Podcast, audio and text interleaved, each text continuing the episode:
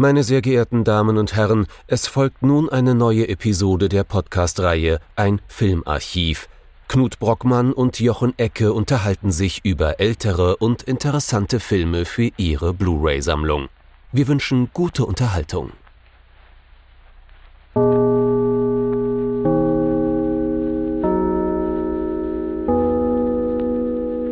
Hallo Knut. Hallo Jochen und hallo liebe Zuhörerinnen und Zuhörer zu einer neuen Folge unseres Filmarchivs. Der Grund dieser Folge ist dieses Mal ein wenig traurigerer Natur, denn es handelt sich quasi so ein wenig um einen Nachruf und zwar für die Muse Jean-Luc Godards, wie man so schön zu sagen pflegte, aber eigentlich und wir wollen sie ja, wir wollen sie definitiv nicht darauf reduzieren. Die nee. große Schauspielerin, die große französische Schauspielerin und später auch Künstlerin mhm. und Regisseurin Anna Karina, die letztes Jahr im Dezember jetzt verstorben ist und deren Filmerbe wir so ein wenig zum ja, sagen wir mal, Anlass nehmen, mhm. uns mit einer ganz, ganz anderen Richtung der Nouvelle Vague zu beschäftigen, für die sie auch visuell enorm gestanden mhm. hat. Und die wir bisher nicht im Programm hatten.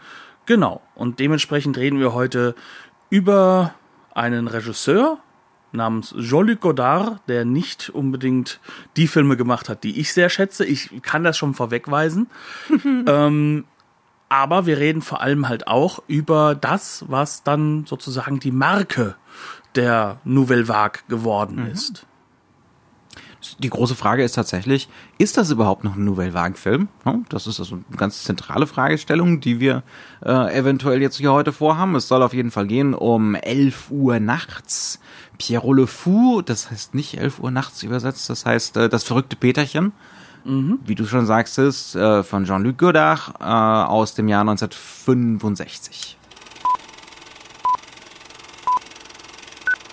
Pierrot Le Fou, was ich seit neuestem weiß, was mit Uhrzeiten zu tun hat als Name, ähm, ist, das kann man so sagen, einer der Filme, wo viel, was man mit der Nouvelle Vague zu, zusammenbringt, ja. halt auch drin ist. Es ist ein Film von Godard, er ist mit Jean-Paul Belmondo oder Belmondo ähm, und mit Anna Karina in der Hauptrolle. Raoul Coutard hat die Kamera geführt. Ähm, das schreit Nouvelle Vague, mhm. aber 1965, so ganz passt es zeitlich nicht mehr und inhaltlich auch nicht unbedingt. Das ist jedenfalls unsere erste These. Mhm. Aber was der Inhalt ist, das musst du, glaube ich, erstmal vorwegnehmen. Es geht hier um Ferdinand Griffon, wie du schon gesagt hast, gespielt von Jean-Paul Belmondo. Äh, der wird im Film immer wieder Pierrot genannt, von Anna Karina. Die spielt hier die Marianne Renoir. Äh, er wird allerdings nur sehr ungern das Peterchen genannt. Die beiden begegnen sich nach fünf Jahren wieder. Sie hatten eine Jugendliebschaft. Äh, sie ist jetzt Kindermädchen. Sie arbeitet für Ferdinands Familie als Kindermädchen. Ähm, ja, und im Prinzip so binnen eines Tages, sie verpasst ihren letzten Zug.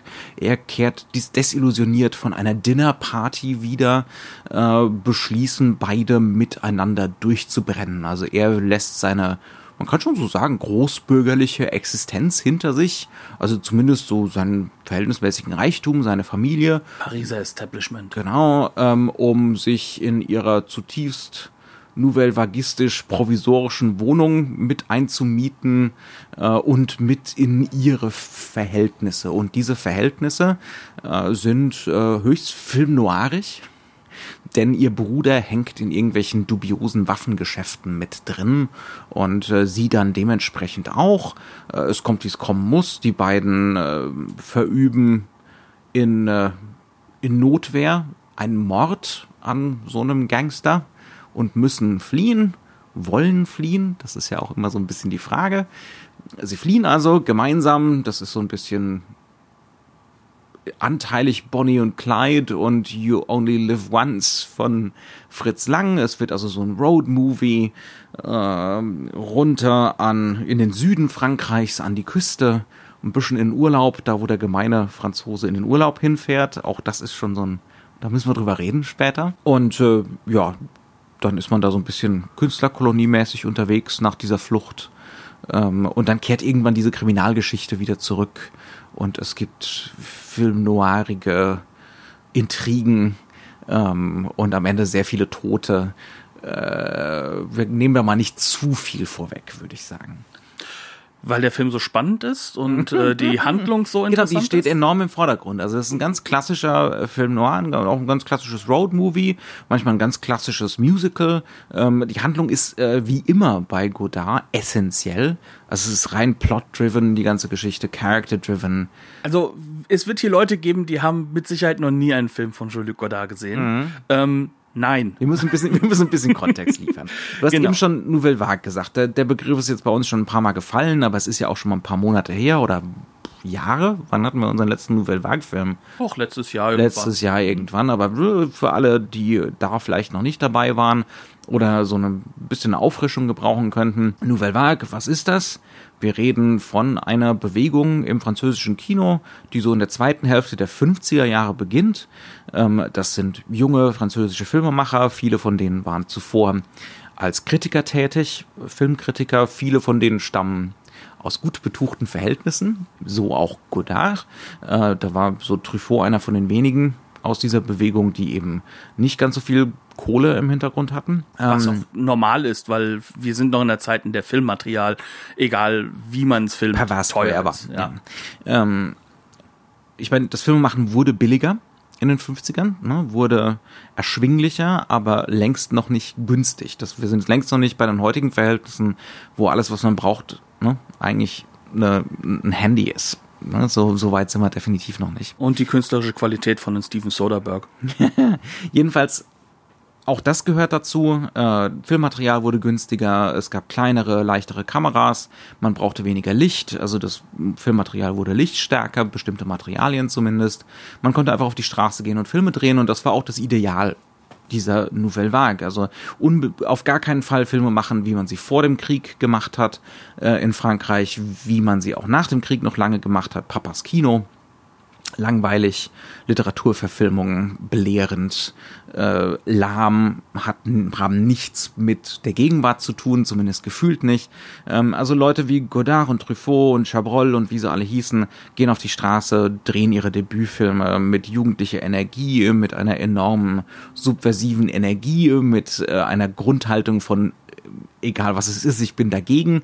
Also das alles läuft natürlich auch dann direkt auf die 68er raus und ne, diese Energie ist auch ganz deutlich spürbar äh, in sowas wie Pierrot Le Fou.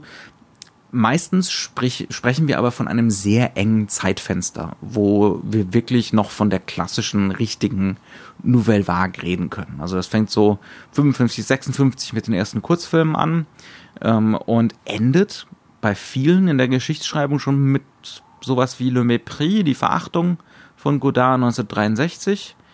Das heißt also mit 65 sind wir da jetzt schon irgendwie so hinten dran bei den Also- Nachzöglern oder vielleicht ist es auch schon gar nicht mehr. Also das Wichtige ist, was man festhalten muss, es ist eine ganz, ganz spezielle, extreme Veränderung für das Kino in einer ganz speziellen Zeit, einem Zeitrahmen. Und ähm, die, nachdem diese Veränderung stattgefunden hat, kann man sie halt auch nicht mehr zurückdrehen. Das heißt also, ähm, es ist unglaublich schwierig, da jetzt einen Endpunkt zu setzen. Ein Anfangspunkt ist einfach, aber einen Endpunkt zu setzen, einfach deswegen, weil wir gar nicht genau wissen, welcher Film ist denn jetzt die wahre oder äh, sag mal, die, die, die, Idee an sich und welcher Film führt da schon drüber hinaus. Wer hat überhaupt die Autorität, da einen Schlusspunkt zu setzen? Genau, und dann kommt noch hinzu, dass wir ähm, auch noch festhalten müssen, dass natürlich die Nouvelle Vague unglaublich vieles halt auch angestoßen hat. Wir reden ja auch immer wieder von New Hollywood, ne? Wieder das Wort New, ne? Dann gibt es neue Wellen überall. Wir hatten schon viele Hongkong-Filme aus der New Wave oder Second New Wave. Wir hatten äh, die neue Welle in der Tschechoslowakei und so weiter und so fort. In Deutschland.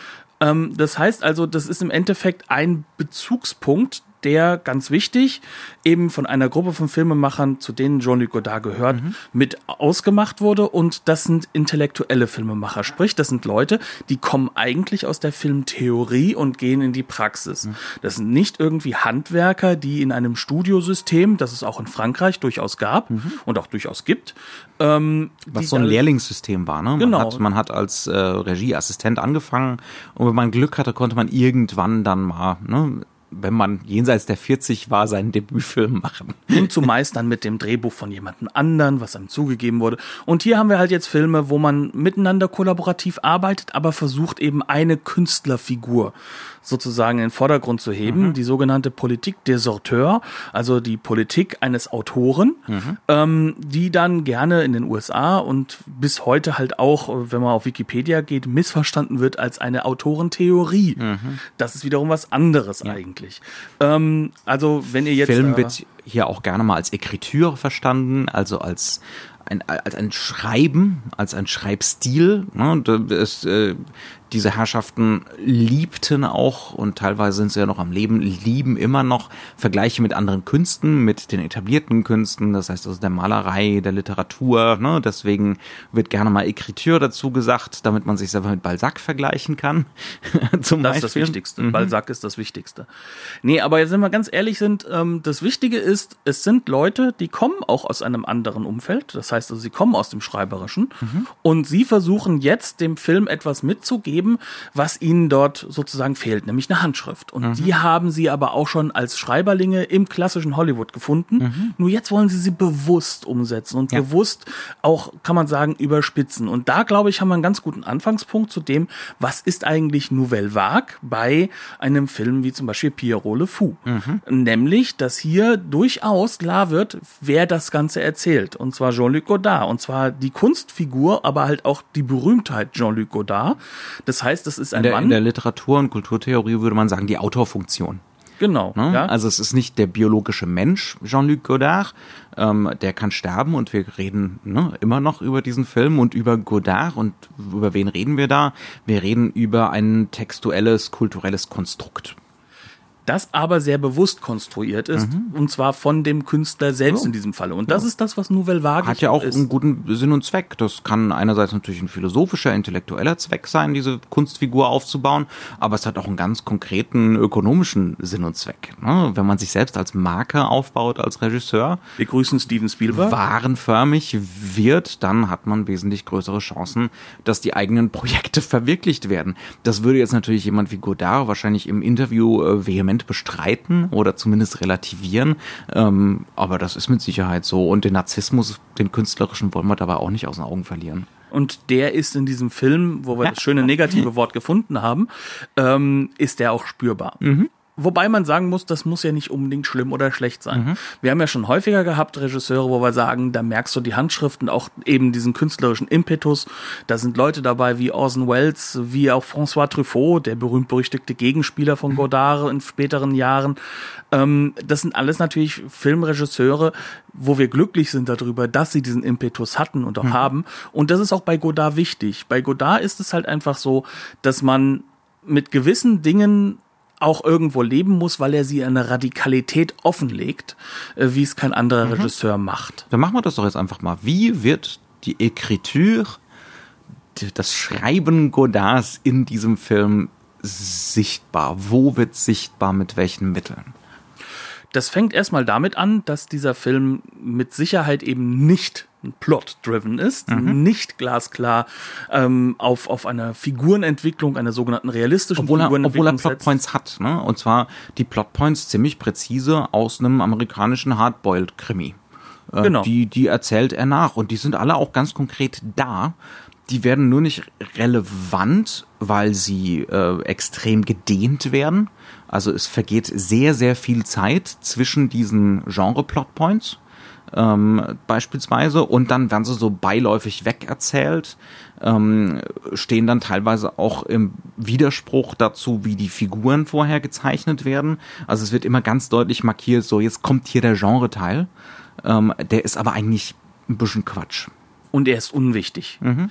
Aber was macht der Film gleichzeitig? Er hebt immer wieder Dinge in den Vordergrund, die er für relevant hält. Das mhm. heißt also, es wird heftigst äh, zitiert. Mhm. Äh, das fängt schon mit dem Namen von Anna Karinas Charakter an. Ne? Zuletzt sich selbst, da müssen wir auch noch gerade dann später drüber reden. Ne? Definitiv, ne? da kommt dann die Frage nach, ist es noch äh, mhm. Film Noir? Ähm, aber äh, Film Noir. Nouvelle Vague. Nouvelle Vague. Ähm, zum Beispiel, wir haben halt eben den Charakter von Anna Karina, der heißt Marianne Renoir. Das mhm. bezieht sich auf eine bekannte Figur nämlich eine. Zwei. Auf zwei, um genau. Auf zwei. Also wir Genau. haben einmal die Marianne, also sozusagen die Verkörperung Frankreichs. Ne? Also äh, und am Anfang im Film wird immer wieder wird sie immer nur Marianne genannt und dann ne, äh, ist natürlich die erste Assoziation, die man haben soll, Frankreich, äh, Frankreich an sich. Das ist was, was etwas, das der Film insistent sowieso die ganze Zeit tut. Äh, das äh, das dominante Farbschema im ganzen Film ist zum Beispiel, das das kriegen wir wirklich reingedreht ohne Ende.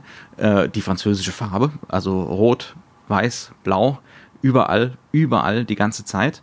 Ähm, aber dann kommt später noch ihr Nachname dazu und dann heißt sie plötzlich Marianne Renoir und dann ist sie natürlich ja, eine, ich glaube, eine der Töchter von Auguste Renoir, des berühmten impressionistischen Malers.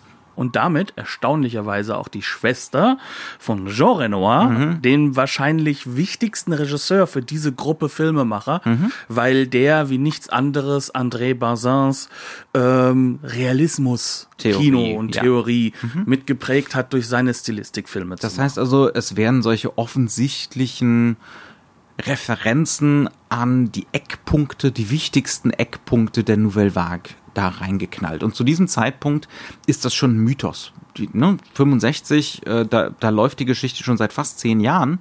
Ähm, das ist eine Form von Selbstmythologisierung, ne? ähm, weil man davon ausgeht, dass das kundige Publikum diese Eckpunkte kennt äh, und sich dann damit auch schon so wissend bestätigt fühlt. Ne? So als Mitwisser. Ah ja, natürlich, Renoir. Ne? Dann kommt noch hinzu, dass wir eine Besetzung haben, die schon telling ist. Zum einen ist da Jean-Paul Belmondo. Der ist äh, der Hauptdarsteller aus äh, Außer Atem, äh, Aboud le Souffle. Abu Souffle. Ja, Aboud Souffle. Ich kann kein Französisch, wie gesagt, äh, Jochen guckt mich strafend an. sehr strafend. Ähm, auf jeden Fall, äh, Setzen dort hat er sechs. die. Dafür konnte ich mal Altgriechisch. ähm, auf jeden Fall, er hat in dem ersten wirklich großen Langspielfilm des damals noch Tech-Teams Godard Truffaut mitgespielt, ähm, ist eine der ersten Ikonen und auch wichtigsten Ikonen Dieses jungen dieses französischen jungen Fran- Kinos. Genau. Ja. Und ähm, er ist das Gesicht des schönen französischen Jetzt-Mannes sozusagen. Und auf der anderen Seite haben wir Anna Karina, über die man genau das Gleiche sagen kann, auch von wegen dem Ikonenhaften. Ne? Ähm, sie ist zu dem Zeitpunkt noch recht jung, ne? also allenfalls Mitte 20, ähm, war schon mit 17 äh, äh, Model für die ganzen großen französischen äh, Haute Couture Sachen und ist jetzt, sag ich mal, schon ein paar Jahre unterwegs als im wahrsten Sinne die Muse von Godard. Das heißt also, sie spielt im Endeffekt eine Figur, die die Muse für den Haupt, für eine der hauptsächlichen Gesichter der Nouvelle Vague ist und ist gleichzeitig die Muse des Regisseurs. Also auch damals zu diesem Zeitpunkt die Wir Ehefrau. sollen hier also die Rollengeschichte dieser Schauspieler mit einbeziehen. Ne? Also das ist Teil der Textur. Ähm, wir haben den Belmondo eben schon in Abu Souffle gesehen als super coolen Gangster, ähm, der am Ende natürlich sterben muss, wie das Gangster nun mal so müssen. Aber das hat ja auch was Romantisches, ne? nach seiner, seiner Flucht in die unendliche Freiheit. Ähm, und das sollen wir jetzt hier mit einbe einbeziehen, denn wir haben jetzt natürlich hier wieder eine Figur mit Ferdinand oder Pierrot, der genau dasselbe macht. Also wir haben so einen Wiederholungseffekt, äh, nur ist es diesmal eine Flucht aus dem Bürgerlichen. Was wichtig ist, auch gerade zu diesem Zeitpunkt, für den Regisseur auch wiederum und für den Diskurs der Zeit. Ja, weil natürlich sollen wir diese Pierrot-Figur dann auch als äh, Stand-in für den Regisseur lesen, denn ne, der hat alles erreicht, was er erreichen wollte oder was man so erreichen kann in diesem Filmgeschäft zu diesem Zeitpunkt. Er ist ein großer Star, er hat enormen Festivalerfolg, er hat auch immer wieder Publikumserfolg, nicht durchgängig, aber oft. Er arbeitet mit allen großen Schauspielern zusammen, er hat enorme künstlerische Freiheit und so, ne, und er hat jede Menge Kohle, genug Kohle, dass er in diesem Auto, dass er in diesem Film sein eigenes Auto im Wasser versenken kann ne, und so weiter und so fort. Ähm, also ne, diese Spiegelbilder, die sind auch ganz klar intendiert, das sollen wir alles mitlesen äh, und wir sollen diesen Wiederholungseffekt mitnehmen, damit wir es abgleichen können. Ist das wirklich genau dieselbe Geschichte wie in Außer Atem oder wo sind die Variationen hier? Wo wird irgendwas geändert? Was ändert das an meiner Lesweise von der ganzen Nummer? Und zugleich haben wir auch schon mitgegeben bekommen, was für stilistische Optionen der Film verwendet. Und zwar mhm. schon ab Minute eins. Mhm. Ähm, heißt, dieser Film macht von Anfang an klar, wie er gedreht ist, und dass er auch wieder gegen den Strom, also gegen die Norm gedreht ist. Mhm. Und was hier bedeutet natürlich die Norm des Erzählkinos. Ne? Doch, ist er das noch zu diesem Zeitpunkt? 1957? Klar. 1965 ist es schon wieder fraglich. Ne? Was bedeutet denn hier gegen den Strom? Gucken wir uns das doch mal ein bisschen an. Ähm, das bedeutet zum Beispiel bewusst hässliche Kadrierungen. Kadrierungen, die zum Beispiel Anna Karinas Kopf in der Scope, im CinemaScope irgendwie rechts nach unten ins Bild schraubt, äh, so angeschnitten äh, von der Kadrierung. Ähm, und ansonsten steht Belmondo irgendwie links in der halbnahen und dann haben wir ganz viel leeren Raum das ist eine Kadrierung, die wäre im klassischen Kino, hätte die so nie stattgefunden. Ne? Also wie irgendwie so ein komischer, abgeschnittener, schwebender Kopf rechts unten. Äh, und diese Betonung von leerem Raum, wo dann auch keine Figur reingleitet oder so. Ne? Also meistens ist im klassischen Stil, wenn irgendwo eine leere Stelle im, in der Kadrierung ist, dann heißt es, ah, hier dreht sich gleich einer rein ne? ins Bild. Findet hier nicht statt. Das heißt also, die Kamera schwenkt mit, die Kamera tiltet mit äh, und äh, ganz oft findet sie dann so zu Bildern, die nach klassischen Maßstäben hässlich, schludrig, dilettantisch sind. Wobei man noch dazu ziehen muss, was ist leerer Raum hier? Also mhm. leerer Raum ist jetzt hier nicht irgendwie Hintergrund, da passiert noch was, sondern das ist sehr häufig einfach eine platte Farbe. Ja. Das ist einfach mal direkt vor entweder den Himmel oder eben vor der weißen äh, Wand. weiße Wand oder halt auch farbiger Wand später mhm. gesehen. Und da sind dann auch Bilder dabei, die das ganz radikal machen, wo halt wirklich der Kopf in der Mitte wirklich strikt in der Mitte ist, wo es dann eben nicht nur um das Schludrige mhm. der Bewegung geht, sondern als wirklich einem Standbild gemacht wird, als mhm. Statement, wo wir dann Belmondo zum Beispiel sehen. Aber wir sehen ihn sozusagen nur als kleinen Punkt, fast schon wie ein nach vorne geschobener Fluchtpunkt, mhm. der nur ein Drittel der Höhe des Bildes einnimmt, vielleicht einen ganz, ganz kleinen Teil halt mhm. eben wirklich in der Breite und der Rest ist ein riesiges Blau. Mhm. Ähm, und oder weiß, ne? Also oder so weiß, genau. ausgewiesene Projektionsflächen, extrem grafisches Bild äh, denk mal drüber nach. Das ist so die Aufforderung, ne? Hier ist die Projektionsfläche, viel Spaß damit. Und später nicht nur denk mal drüber nach, sondern ist das nicht hübsch? Also mhm. wir denken jetzt auch nicht nur Godard, sondern das ist etwas, was das europäische Kino extrem auszeichnet, was halt auch in den nächsten Jahren noch wichtig wird, was bis heute in den äh, in dieses neue griechische äh, äh mhm. äh, Weirdness-Kino hin. Ja, ja, natürlich. Also wie heißt der Lantimos? Genau. Auf jeden Fall. Der hat hier ganz genau hingeguckt. Oder wenn wir mal ein paar Jahre zurückgehen, so Wai zum Beispiel, ganz viele Filme, äh, der kopiert das, der macht das nach, diese Platten. Arrangements gegen jemanden an die Wand stellen, wortwörtlich, ne? Und ja, die Kamera. Lars von Trier? Ja, Lars von Trier, ganz, ganz bestimmt. Ne? Also das wird, mhm. das wird fast schon so, so einem Arthouse-Klischee diese ja, Bilder. Gegründet ist das in der Nouvelle Vague, mhm. plus würde ich sagen, halt im italienischen äh, Neorealismus, der ja auch seine Bezugsquellen hat, mhm. bis hin zu Antonioni. Antonioni, ganz genau, der ist da auch ganz groß drin, auf genau. jeden Fall. Aber hier ist es, also es ist eine ganz spezifische Godard, ja, also eine Godard-spezifische Art und Weise, diese, diese Projektionsflächen zu, äh, zu inszenieren. Ne? Also das ist immer sofort erkennbar. Was auch daran liegt, dass es äh, ein Kino ist, das sehr stark zwischen Montage und äh, Longshots hin und her springen. Mhm. Und äh, im Endeffekt sind diese Shots immer Gegenpole zu einem sehr, sehr elaborierten Longshot. Mhm. Das heißt also, sie sind sozusagen wirklich als Bruch mit dem, was ich vorher gemacht habe, gedacht. Und das ist das, was halt von Anfang an in diesem Film etabliert wird. Das wird auch etabliert, dass es eine Trennung von Sound und Bild gibt. Mhm. Wir haben am Anfang einen vorlesenden Belmondo und äh, wir sehen ihn einmal im Buchladen, da können wir noch sagen, okay, jetzt liest er was vor. Dann sehen wir jemanden, der Tennis der, wie spielt. Wie heißt der Buchladen? Le Meilleur des Mondes ne, jetzt muss ich meine eigene Belesenheit äh, irgendwie nach vorne tragen. Das ist natürlich ein, eine Begrifflichkeit äh, aus äh, Jacques Le Fataliste von, von Diderot, äh, wo sich über die Idee lustig gemacht wird, wir würden in der bestmöglichen Welt leben. Ne? Und das wird hier auch so grafisch ins Bild reingedreht, in die Komposition reingedreht, äh, damit auch klar ist hier, äh, Herr Godard ist sehr belesen und wenn du im Publikum sitzt und hast Diderot gelesen, dann bist du natürlich auch sehr belesen. Dann kann man sich schön bestätigt fühlen in seiner Bürgerlichkeit.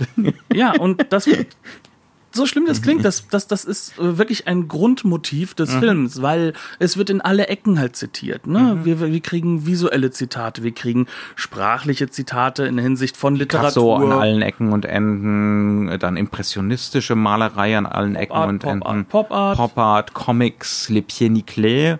Das ist ein berühmter französischer Comic über Tu nicht Gute also Arbeits, arbeitsscheue Müßiggänger, ähm, da den, äh, die Belmondo-Figur den ganzen Film über sozusagen als Anleitung mit sich rumträgt. Alles Mögliche geht verloren, Autos gehen in Flammen auf oder werden im Meer versenkt, aber die Pierre Niclet, die müssen mitkommen.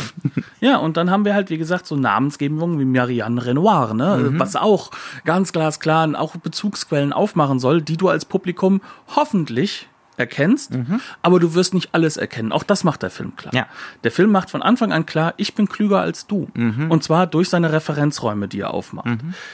Ob er das jetzt ist, ob er deswegen besonders klug ist, ob seine unglaublich klare Art und Weise uns immer wieder darauf hinzuweisen, dass er klug ist, ja. klug ist.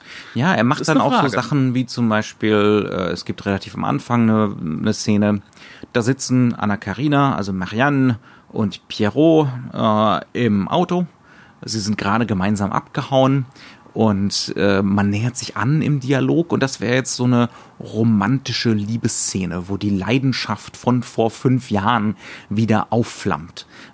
Das ist für Godard unerträglich, sowas direkt zu inszenieren, ne? So eine melodramatische Liebesszene. Aber er muss darauf hinweisen. Aber ne, genau, er musste und genau und da muss er jetzt darauf hinweisen. Ne? Also für mich Godard geht das jetzt nun mal gar nicht. Äh, dementsprechend zerlege ich das jetzt, als wäre das eine semiotische Übung von Roland Barthes. die Figuren sprechen jetzt. Die Sorbonne ähm, ist begeistert. äh, die Figuren sprechen jetzt von ihren Handlungen, die sie dann teilweise auch gar nicht ausführen, äh, als wären es eben so Zeichen. Also sie sagt dann zum Beispiel, je mets ma main sur ton genou, ich, ich lege meine Hand auf dein Knie. Man sieht aber nicht wirklich, ob sie es macht. Ne? Ähm, je t'embrasse partout, ich küsse dich überall macht sie aber nicht. ne? ähm, sie guckt nach vorne. Sie, sie guckt, nicht sie mal guckt direkt nach vorne, fast in die Kamera bei der ganzen Geschichte. Also es sind so, wo die Zeichenhaftigkeit dieser Gesten, wenn sie jetzt gespielt würden, so entlarvt werden soll. Ne? Das ist jetzt, eigentlich ist das keine, Rom keine Romanze, das ist nicht authentisch, das sind keine echten Gefühle, das sind ja letzten Endes auch nur zwischenmenschliche Konventionen. Und das zeigt er auch darin, indem er uns auch noch darauf hinweist, dass es auch filmische Konventionen mhm. sind, mit denen er jetzt hier arbeitet. Und das liegt daran, wir fahren jetzt mit dem Auto, mhm. ähm, offiziell.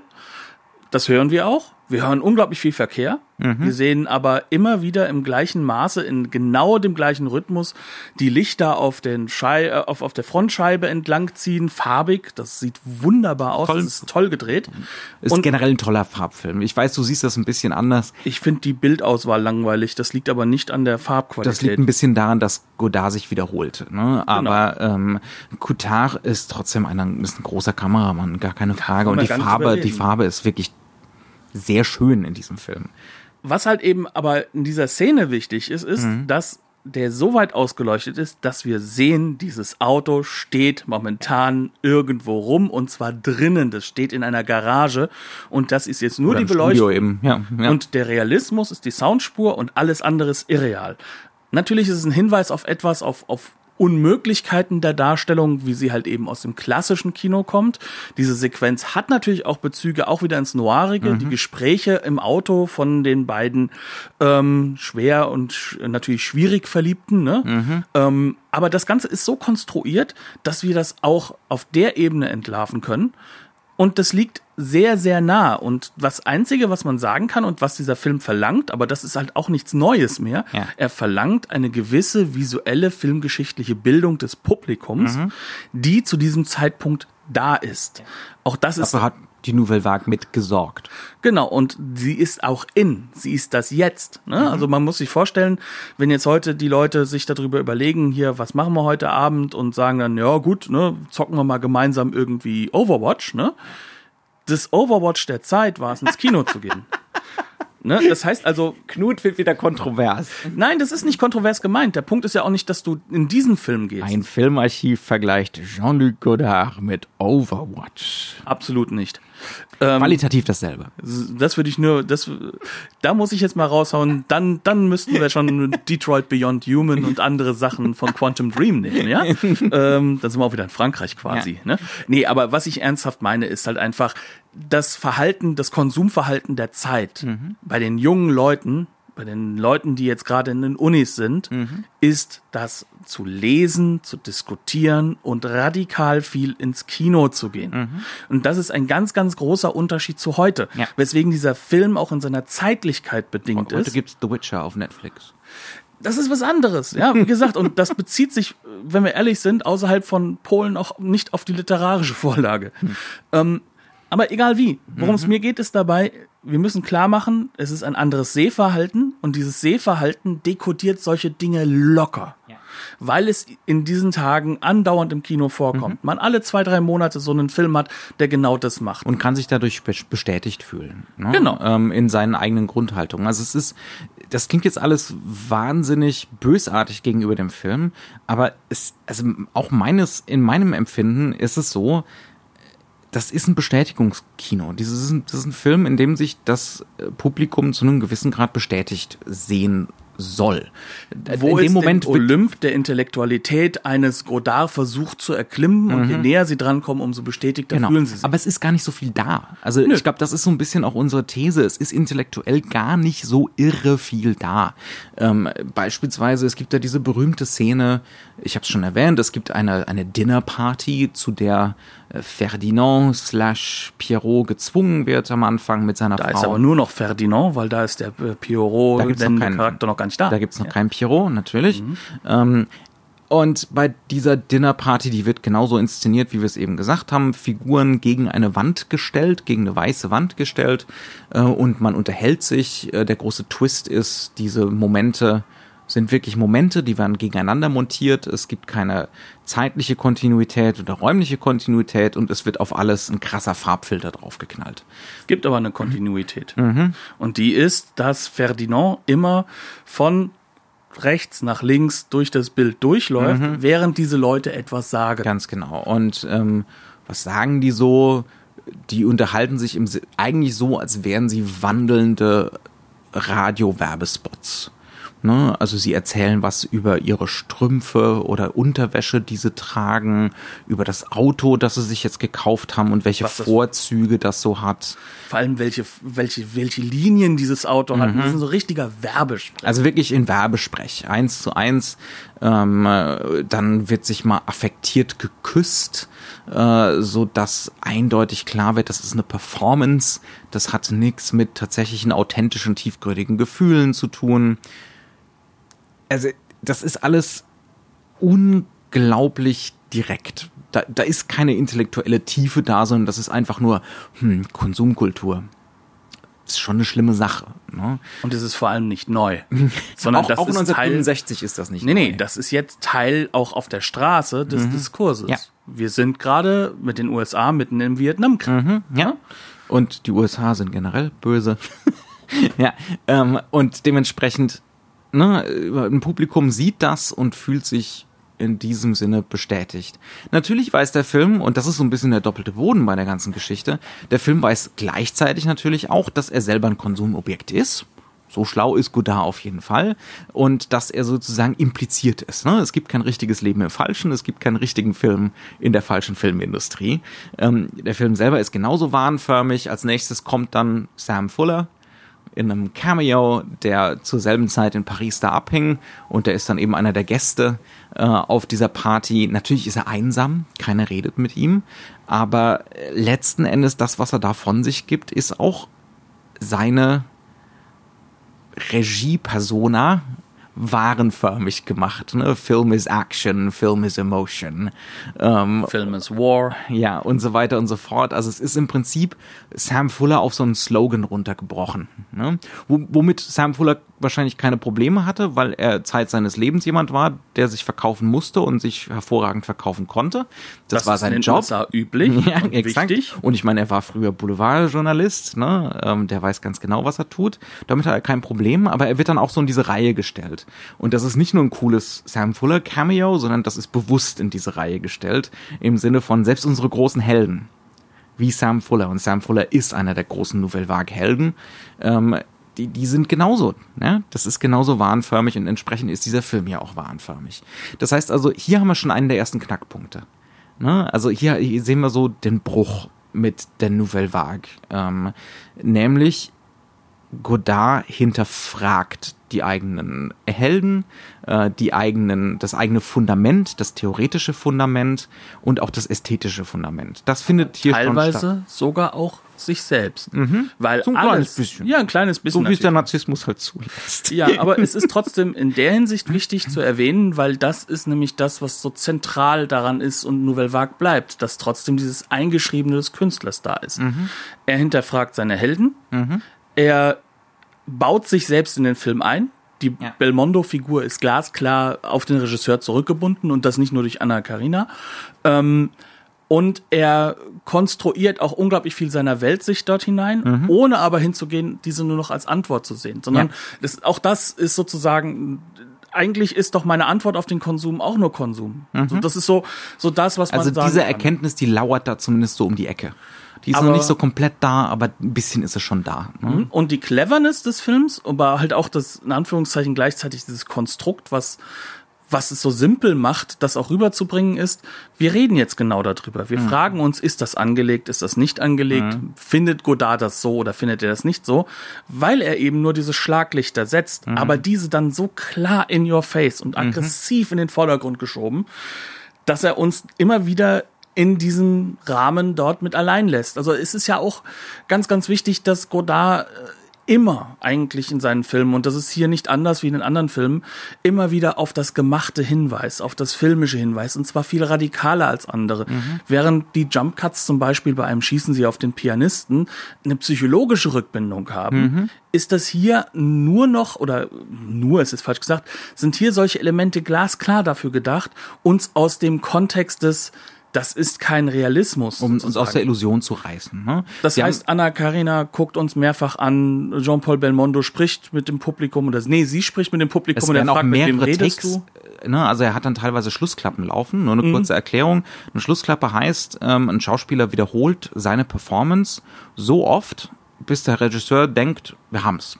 Also es gibt keine Klappe zwischendrin, sondern man lässt einfach laufen, ähm, so dass man drei, vier, fünf, sechs, sieben, vielleicht zehn Takes hat, ne, ohne dass die Kamera angehalten wird. Ähm, beispielsweise macht man das, um die Emotion zu halten bei, äh, bei einer Kameraeinstellung, ne? weil jedes Mal, wenn man natürlich Cut sagt, ne, ähm, dann wird die Spannung gebrochen und die muss man ja erstmal wieder aufbauen. Und Oder halt eben diese Ent Entemotionalisierung Ja. voranzutreiben des Schauspielers. Ja, zum Beispiel. Und ähm, was er dann hier einfach macht, er, er ballert zwei von diesen Takes hintereinander, ne? äh, wo natürlich keine Klappe aber ge äh, geschlagen wird, aber es ist eindeutig so, dass der Dialog plötzlich wiederholt wird mit minimal anderer Grundhaltung. Ne? Und es ist kein Schnitt dazwischen. Ähm, also so diese ständigen Brüche, darum geht's die ganze Zeit. Ziehen wir mal ein kurzes Zwischenresümee, bevor wir zu diesem Bruch mit der Nouvelle Vague gehen. Ne? Ähm, das, das Zwischenresümee ist zum einen, wir, wir klingen jetzt ziemlich harsch gegenüber dem Film. Godard ist für uns beide keiner der Favoriten. das, äh, das kann man, glaube ich, definitiv so sagen. Ähm, man muss aber auch gleichzeitig sagen, im Kontext der Zeit ist das schon immer noch ziemlich krass. Ja, Wir sind die Kinder der Generation seines Publikums. Mhm. Wir sind nicht die Generation seines Publikums. Und wenn du Regisseur bist, der im Jetzt arbeitet, Ja. der jetzt, sagen wir, auch die jetzige Zeitlichkeit und das Zeitgefühl festhalten will und Godard allein durch Anna Karina und darüber müssen wir am Ende noch mal ganz kurz wenigstens sprechen, weil Mhm. sie ist ja eigentlich der Grund, warum wir darauf gekommen sind, mal einen Film von ihm zu besprechen. Ähm, das ist so im Jetzt. 65 waren wir beide noch lang nicht geboren, nicht mal geplant. Und dementsprechend ähm, können wir dieses Jetzt ja auch gar nicht mitempfinden. Und das, diese Schwingung können wir auch nur noch archäologisch wahrnehmen. Ja, ja.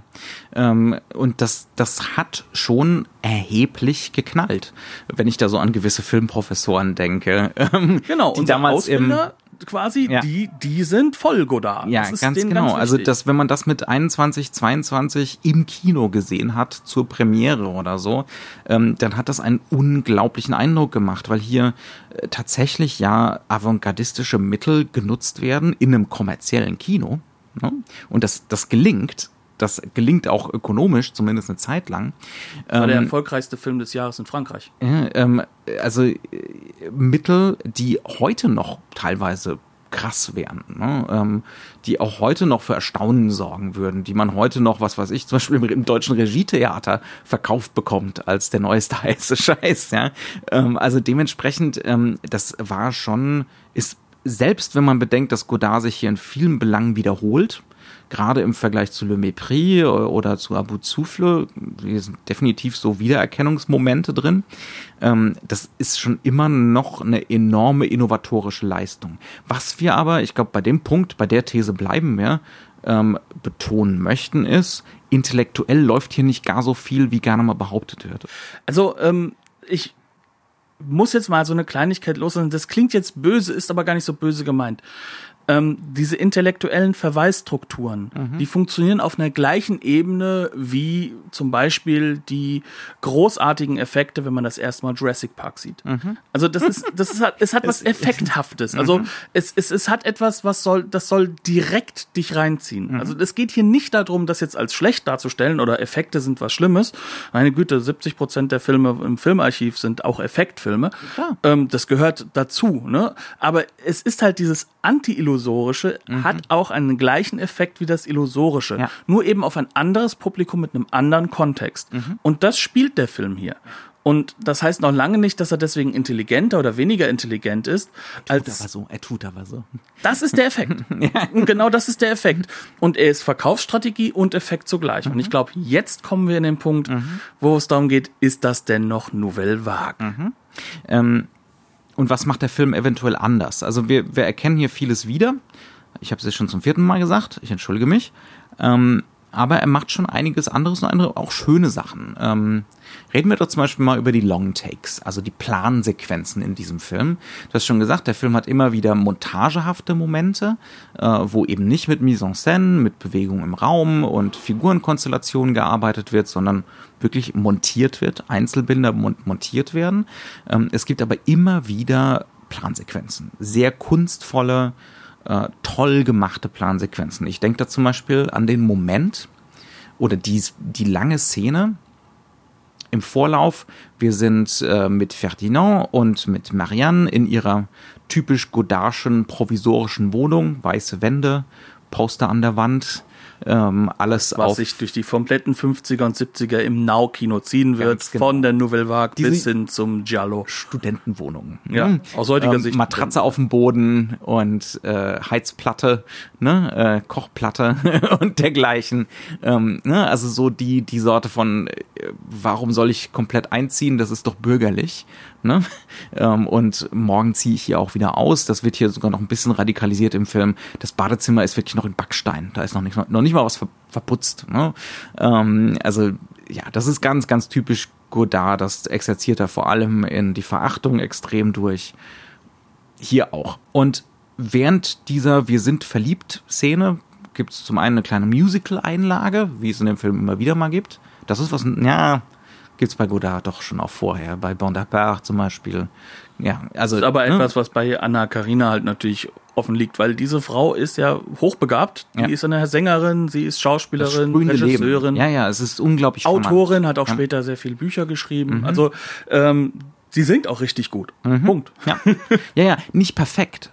Nein, richtig gut. Sondern das hat eine Authentizität, das hat Leben, das ist, ne, das hat, also das verkörpert sie halt. Und da ist halt auch, wird unangenehm rumgegendert. Ne? Sie ist halt äh, das Leben selbst. Ne? Äh, die Frau an sich äh, kapriziös und undurchschaubar und ambivalent und wechselhaft. Fatalistisch, wenn man beim Fatal ja, ja, ja, bleiben. Ja, ja. Aber natürlich auch sie definiert sich über Musik, eher über Poesie und, und Literatur, Literatur über das Intellektuelle, ganz genau. Ja. Also da ist schon auch so was unangenehm. So sind Frauen, so sind Männer am Laufen, auch wenn es ein bisschen reflektiert wird vom Film. Und er hat einen chauvinistischen Blick, da brauchen wir auch nicht drüber reden. Den reflektiert er aber zumindest. Den reflektiert wir, wir, ja. wir sind jetzt gerade so ein bisschen in, in einer Abschweifung, aber das sollte man vielleicht sagen. Natürlich gibt's hier, gibt's hier so einen Male Gaze auf, auf Anna Karina, keine Frage. Äh, nie einen pornografischen, aber es ist definitiv ein männlicher Blick auf sie. immerhin reflektiert er das zum Beispiel bei dieser Partyszene am Anfang, äh, wo irgendwann die Frauen nackt sind äh, und wo dann klar ist, bei diesen ganzen, bei dieser ganzen Konsumkultur geht es in 90 Prozent der Fälle darum, den weiblichen Körper wahnförmig zu machen. Ja?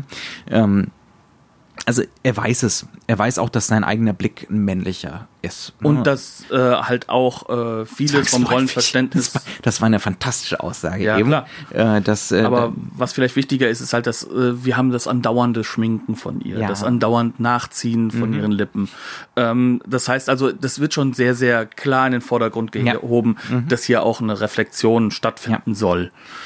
Okay, äh, Abschweifung beendet. Ähm, jedenfalls sind wir in dieser Wohnung und äh, die beiden sind verliebt und es wird gesungen äh, und man ist wieder in den provisorischen Jugendtagen angekommen, wo äh, nichts irgendwie gefestigt ist und das ist wunderschön so.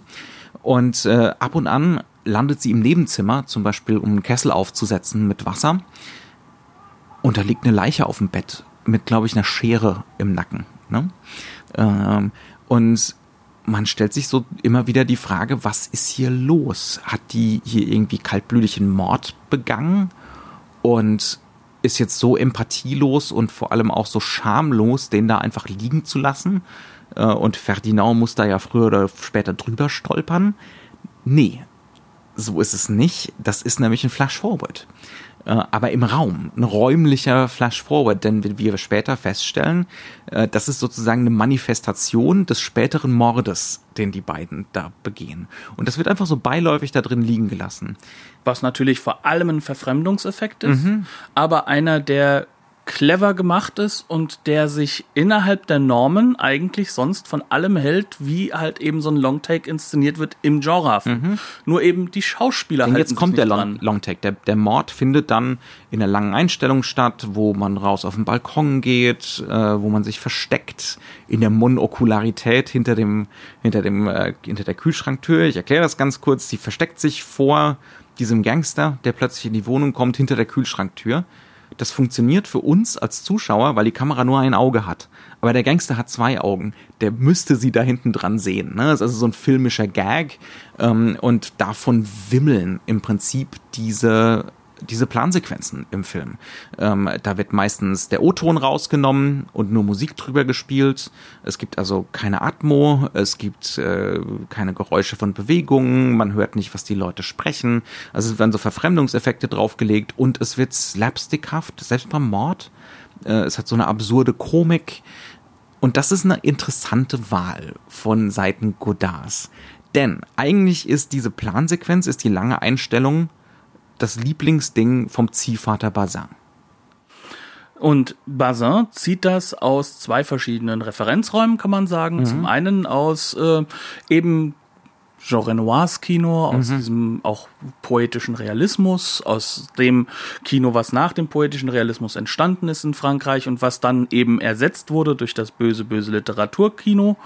Ähm, und auf der anderen Seite Hollywood. Mhm. Das ist eigentlich die Stärke von Hollywood. Ja. Tiefeninszenierung, Rauminszenierung, Leute kommen rein, gehen raus.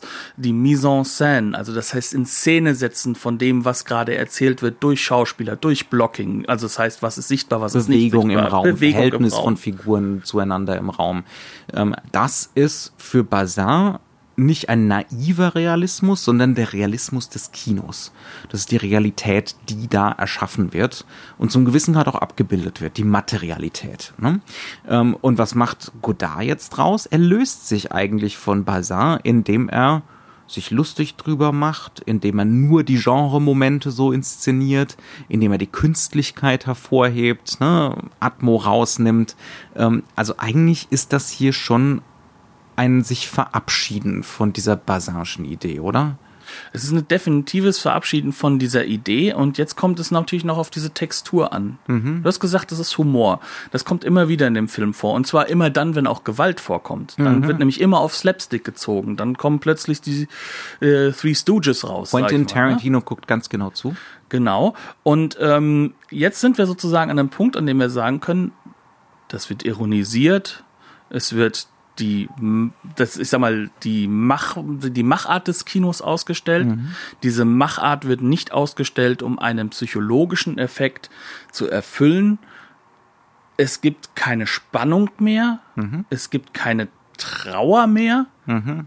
Das ist die Postmoderne. Und wenn die mhm. Nouvelle Vague eigentlich erstmal eins nicht ist, dann ist es postmodern, mhm. sondern sie ist das Aufschreien der Moderne. Ja, ja. Das Aufschreien der Moderne gegenüber dem alten Kino und eines ins Jetzt und vor allem auch in die äh, emotionale Realität rücken. Ja. Nicht mhm. Realität des Raums, sondern die emotionale die Realität. Die emotionale Realität der jungen, urbanen Leute, in Paris Mitte der 50er. Ne? Und jetzt sitzen wir vor Traumbildern. Jetzt mhm. sitzen wir vor Albtraumbildern, die zu Traumbildern werden, Vexierspielen, mhm. ähnlichen Dingen. Das heißt also, wir stehen momentan mitten im postmodernen Kino. Mhm. Ähm, und also immer wieder momenthaft in diesem Film. Ne? Ich würde nicht sagen durchgängig, aber momenthaft. So postmodern, wie es zu diesem Zeitpunkt außerhalb von einer postmodernen Lesart, mhm. das hatten wir ja auch schon mal besprochen, dass es auch äh, über Lesarten postmoderner geschaffen werden kann in einem Film, weil es immer mitschwingt. Es ja. ist ja Teil der Moderne. Ähm, aber so, so bewusst, wie das gemacht werden kann und auch das Ausstellen dieser mhm. und damit halt auch die Ironisierung des Selbst, ja. also des Machers und halt auch eben dieser Politik des Sorteur. Mhm. Das wird hier ironisiert. Ja. Das heißt also in Frage gestellt, humoristisch überhoben, mhm. gleichzeitig natürlich auch narzisstisch überhoben, mhm. weil wir sind ja intelligenter, wir ironisieren das und wir schaffen eine emotionale Distanz. Ja. Die ganz, ganz wichtig ist und die natürlich bei diesem Film auch zu diesem Gestus des, des, ähm, des intellektuell überladenen und vor allem auch dieses intellektuell Überlegenen kommt. Mhm. Dass man so das äh, ganzen Film über das Gefühl hat, der Regisseur möchte mir beweisen, er ist intelligenter als ich. Ja. Und das ist zum einen natürlich das, was ich an diesem Film negativ finde, mhm. was mir nicht gefällt, weil ich mich nicht äh, mit dem Regisseur sozusagen äh, äh, gemein machen möchte. Es hat auch so eine Name-Dropping-Dimension, die oft einfach nie, die einfach, einfach nicht in die Tiefe geht. Also da sagt einfach Sam Fuller, ja, er will Baudelaire verfilmen äh, und dann kommt einfach nur, ja, Le Poète Maudit, ne, die, die Verfluchten, die verfluchten Dichter, toll. ja, so. Es hat was, also, äh, sag mal so, ähm, dieses Name-Dropping kennen wir aus der Filmszene nicht ohne. Ja? Also das ist, das ist ja nichts Neues und nichts Altes. Das kennen wir auch, ja. Aber es macht dich nicht zu einem besseren Menschen, ja. nur weil du mehr Regisseure kennst. Das heißt also ganz oft gleitet oder verschwindet dieser Film in Richtung Postmoderne. Und das, das kann man so festhalten. Und ich glaube auch, das ist so ein bisschen was, was wir im Vorgespräch hatten, wenn Godard dann nicht seine maoistische Phase gehabt hätte und dann seine Videoexperimente, wahrscheinlich wäre er in diese Richtung gewandert. Ne? Ähm, wenn ja, er diese Linie so fortgesetzt hätte. Hat er ja nicht. Ähm, aber ne, also das ist eine eindeutige Linie, die sich hier und wo, wo wirklich ein Bruch ein ganz konkreter Bruch mit den ersten paar Filmen. Und wo er auch ganz, ganz wichtig wird für eine Gruppe von postmodernen Regisseuren. Mhm. Also da, du hast Tarantino schon erwähnt, ja. aber ich würde auch einen David Lynch erwähnen. Wonka Way. Wonka Way. Also das heißt also ähm, wieder Lars von Trier. Also ähm, ja. das, das sind alles Regisseure, die dann das Postmoderne ja auch sehr, sehr stark die aufnehmen. Das, und die das sehr schätzen. Ne? Und ähm, Nisch, nisch, aber zum Teil manchmal bei mir, mhm. es kommt drauf an, aber äh, es ist auf jeden Fall, und auch da müssen wir wieder festhalten, in seiner Zeit ist das definitiv schon wieder ein Bruch und wieder der, der, der Versuch auch eines neuen, eines neuen sich aufbegehren. Mhm. Weil wie will ich denn aufbegehren, wenn seit Gegen zehn Jahren ich die Norm Gegen bin? mich selbst, ja, genau. ja ganz genau. Ne, also das ist die Schwierigkeit, die dieser, dieser Film hat. Und man muss auch sagen, die Restbestände der Moderne in diesem Film sind ziemlich hässlich.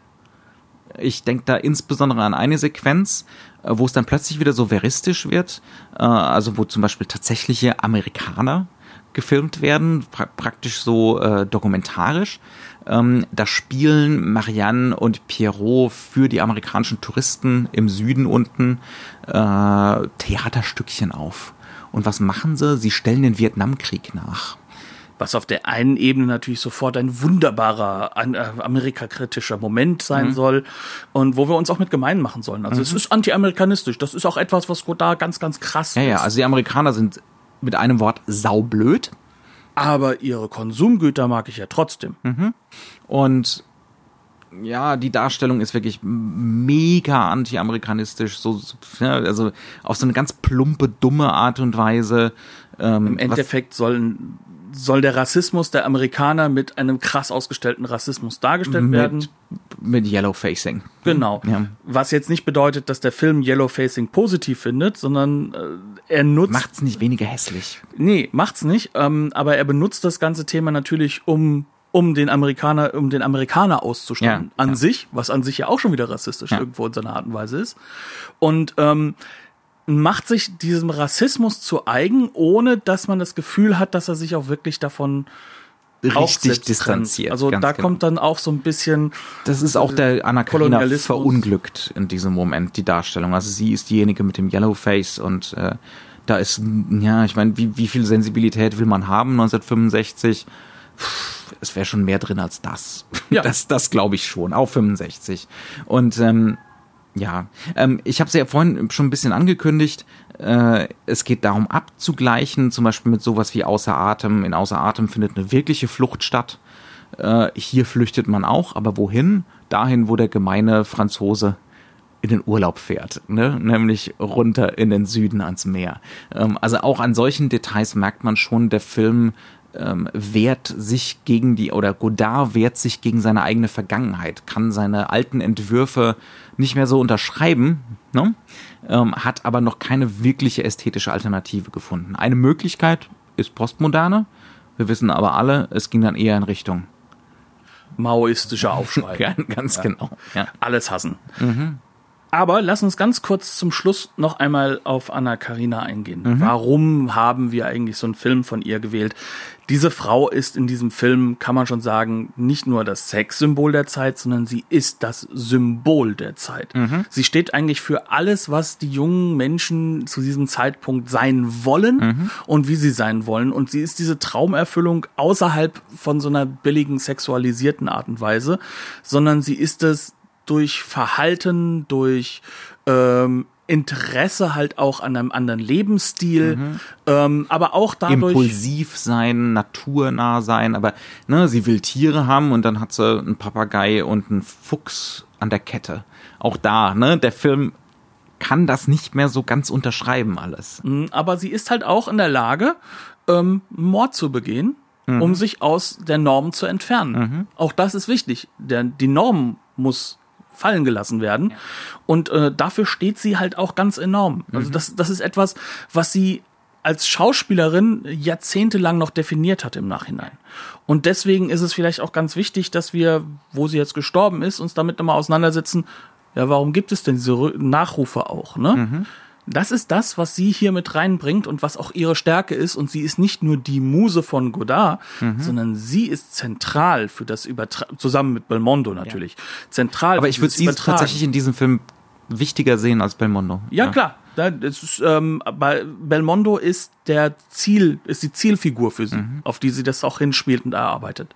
Und ich finde, das macht sie wirklich fantastisch und sie macht dann auch fühlbar, warum die Leute in dieser Zeit diesen Film so unglaublich gemocht haben. Und als so auch, auch immer noch als befreiend empfunden haben. Ne?